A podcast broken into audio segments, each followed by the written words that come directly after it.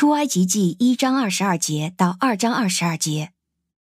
法老吩咐他的众民说：“凡是希伯来人所生的男孩，你们都要把他投在河里；凡是女孩，就让他活着。”有一个利未家的人去娶了一个利未女子为妻，那女人怀孕生了一个儿子，见他俊美，就把他藏了三个月，直到他不能把它再藏了，就拿一个蒲草箱来，涂上沥青和石漆。把孩子放在里面，把箱子放在河边的芦苇丛中。孩子的姐姐远远地站着，要知道孩子究竟怎样。那时，法老的女儿下到河边去洗澡，她的使女们在河边行走，她看见了在芦苇中的箱子，就打发自己的使女去把箱子拿过来。她打开了，就看见那孩子，看呐，孩子哭了，她就怜悯他，说。这是希伯来人的一个孩子。孩子的姐姐对法老的女儿说：“我去从希伯来妇人中给你请一个奶妈来为你乳养这个孩子，可以吗？”法老的女儿回答：“你去吧。”童女就去把孩子的母亲请了来。法老的女儿对她说：“你把这孩子抱去，替我乳养他，我必给你工钱。”妇人就抱了孩子去乳养他。孩子长大了，妇人把他带到法老的女儿那里，他就做了法老女儿的儿子。他给孩子起名叫摩西，说：“因为我把他从水里拉出来。”过了些日子，摩西长大了。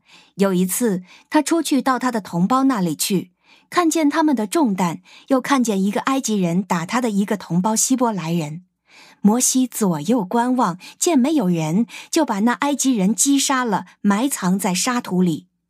第二天，他又出去，看见两个希伯来人彼此争斗着，就对那欺负人的说：“哎，你为什么打你同族的人呢？”那人回答：“谁立了你做我们的领袖和审判官呢？难道你想杀我，好像杀那个埃及人一样吗？”摩西就惧怕起来，心里想：“哎呀！”这事必定给人知道了。法老听见这事，就设法要杀摩西。摩西躲避法老，就往米甸地去居住。有一天，他坐在井旁，米甸的祭司有七个女儿，他们来打水，打满了水槽，要给父亲的羊群喝。有些牧人来了，把他们赶走。摩西却起来救了他们，也给他们的羊群喝水。他们回到父亲刘儿那里，父亲问。哎，今天你们为什么赶着回来呢？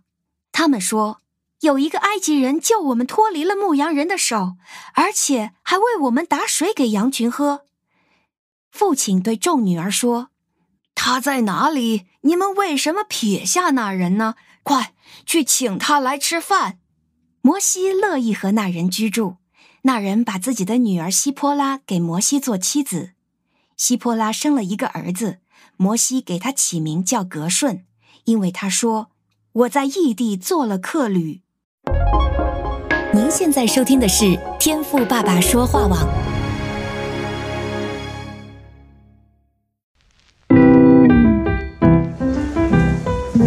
美好的一天，不论你是在早上、中午还是晚上，向您推荐一款能够滋养你灵魂的特调饮料。一会儿呢，就你和主，哎，对了，还有我，咱们一起来品尝这专属于我们的俄美尔独享杯吧。我是周牧师，欢迎来到俄美尔独享杯。今天我们的进度呢是出埃及记的第一章的最后一节，一直到二章的二十二节。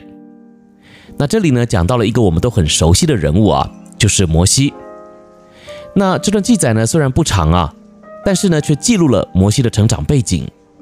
讲到在法老对希伯来人男婴的赶尽杀绝之下呢，摩西啊，哎，竟然就这样存活了下来，并且呢，后来还能够进到埃及的王宫里啊，接受教育，一直到长大成人，这真的是很难想象哈。当神要呼召一个人，并且呢使用一个人的时候啊，神的计划还有带领呢，哎，就总是这么样的精彩啊。只是我相信这样的精彩呢，如果啊是读别人的故事，哎，还可以啊。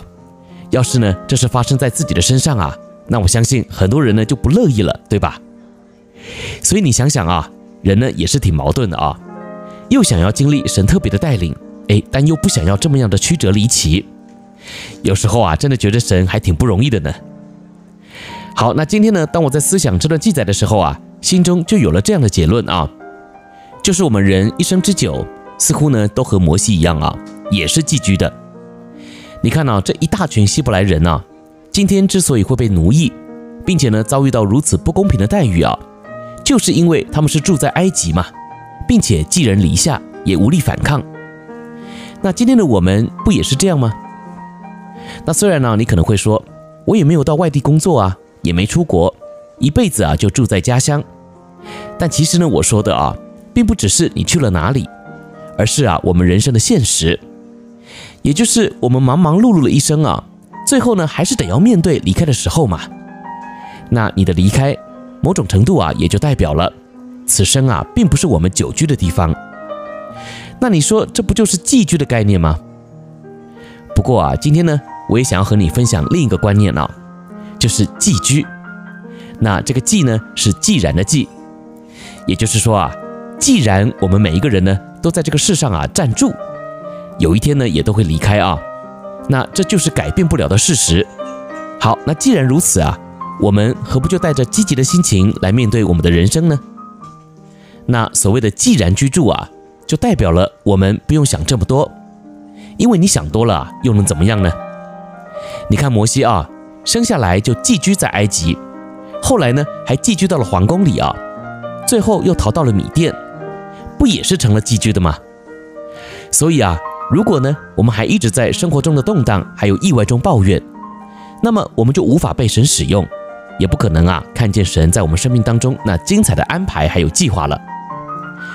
所以今天呢，我也想要和你一起来勉励啊。或许现在的你啊，就正处在一个寄居的心情之中，每天呢都过得很惶恐啊，不知道下一秒会发生什么。但其实啊，真的没有必要，因为摩西的一生啊，虽然看起来呢，哎，也很动荡啊，但每一步不也都还是在上帝的掌握之中吗？不仅如此哦，摩西的一生啊，也是充满了影响力，并且蒙福的。